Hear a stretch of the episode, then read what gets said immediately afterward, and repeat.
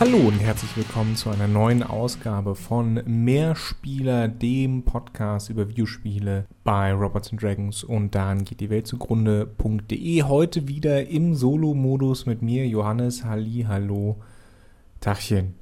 Ich wollte heute mit euch nochmal ganz kurz über das Thema NFTs sprechen, weil es auch etwas ist, was mich, was mich so ein bisschen beschäftigt. Ich habe ungefähr letzte Woche eine längere Dokumentation vom YouTube-Kanal Folding Ideas dazu gesehen. Zwei Stunden dauert das Ding, heißt Line Goes Up, setzt sich eben mit NFTs auseinander. Videospiele spielen da nur am Rande eine Rolle aber äh, ich möchte euch das sehr ans Herz legen, wenn euch das Thema interessiert und euch auch interessiert, warum wir von Mehrspieler, wir hatten das Thema ja schon mal in der Vergangenheit, warum wir da sehr, sehr skeptisch sind. Dazu, das ist natürlich auch hauptsächlich eine amerikanische Diskussion, diese NFT-Geschichte. In Deutschland sehe ich sie noch nicht so präsent.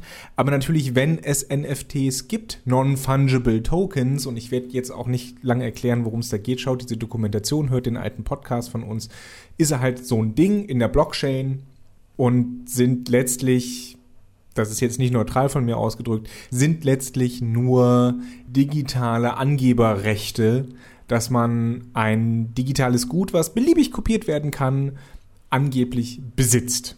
Ähm, aber es geht nicht um den Besitz bei NFTs, das hat sich mittlerweile rauskristallisiert, sondern es geht darum, dass man glaubt, damit Geld machen zu können, indem man es an jemanden weitergibt, der mehr Geld bezahlen möchte, als man selbst dafür bezahlt hat. Das sind NFTs. Und diese NFTs finden sich dann auch in den Spielen, die hier nach Deutschland kommen, denn die Spieleindustrie ist immer noch sehr stark geprägt vom US-amerikanischen Markt und natürlich auch den Diskussionen, die dort stattfinden. Wir sehen das auch beispielsweise äh, an Ubisoft, die haben NFTs, ich glaube drei NFTs äh, für Ghost Recon, was auch immer der, der aktuelle Titel ist, veröffentlicht und feststellen müssen, ja, so ganz funktioniert das nicht. Die sind nicht so erfolgreich, wie wir dachten. Überraschung, weil sie eben auch nicht so wirklich etwas im Spiel bringen. Mir geht es aber weniger darum, wie das jetzt konkret umgesetzt ist. Äh, das Problem ist ja, dass das Versprechen von NFTs ist, dass man das, was man sich dann in Anführungsstrichen kauft, ja, was man dann in Anführungsstrichen besitzt, auch in andere Spiele mitnehmen kann. Und da haben natürlich ganz viele Leute schon gesagt, Leute, das ist nicht so, wie ihr euch das vorstellt. Da hat Rami Ismail äh, einer der Leute von Flambier, ein ehemaliger Indie-Entwickler, der jetzt auch sehr aktiv auf Twitter ist. Ich versuche euch mal den Thread rauszusuchen auf Twitter, den er da gemacht hat. Äh, hat er an einem Beispiel sehr anschaulich erklärt, warum, welche Probleme das mitbringt, eine Logik in die andere oder ein, ein, auch nur einen Gegenstand äh, von einem Spiel ins andere Spiel zu bringen.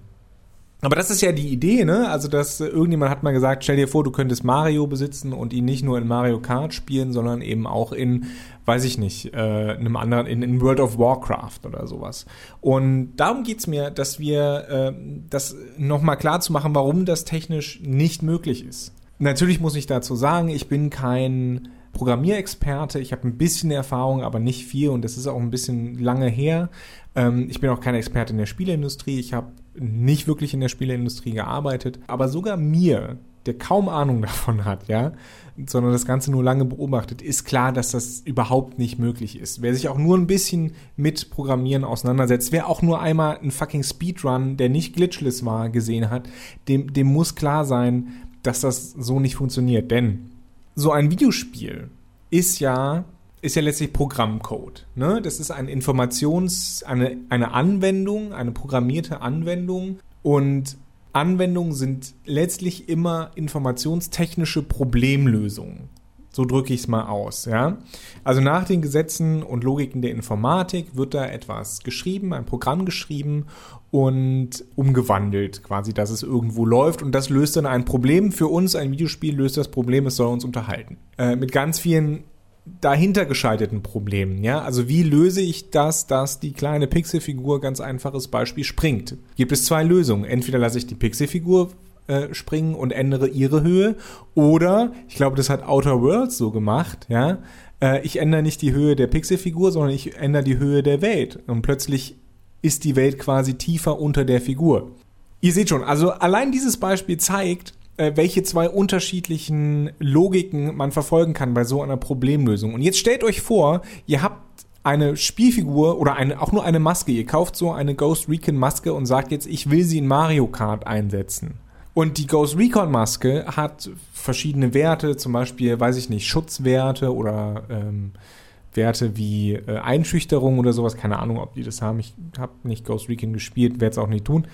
Und das wollt ihr jetzt übertragen in Mario Kart. Also erstmal müssen dann quasi Ubisoft und Nintendo miteinander reden, was noch denkbar ist. Die beiden haben ja Spiele miteinander veröffentlicht. Aber die Frage ist jetzt, wie trage ich das jetzt rüber? Als Fahrer klatsche ich das als Textur auf so eine Mi und dann ist halt die Frage, wie klatsche ich da diese Textur hin? Wird das einfach gescannt und dann umgesetzt oder, oder was hat das für Auswirkungen? Die FahrerInnen äh, in Mario Kart haben ja auch verschiedene versteckte Werte, äh, spielen sich verschieden. Hat das vielleicht eine, hat diese Maske vielleicht eine Auswirkung darauf? Also das müsste alles letztlich in der Logik eingepflegt werden und das zigtausendfach, weil diese, diese Maske ja unterschied, in unterschiedlichen Arten und Weisen äh, mit diesen NFTs versehen ist. Ja, also es gibt zehntausend, eine beliebige Zahl, ja. Es gibt Zehntausende von diesen Masken, die eine verschiedene Seriennummer tragen und diese Seriennummer ist dann quasi auf das eigene oder das, die, das NFT für diese Serie, Seriennummer kann man dann kaufen.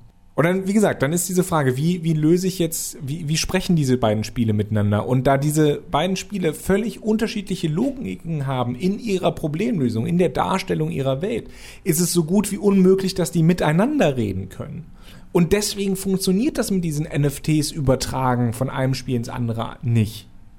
Wir bräuchten dafür so, so eine Art äh, eigene, pro, eigenen Programmierrahmen.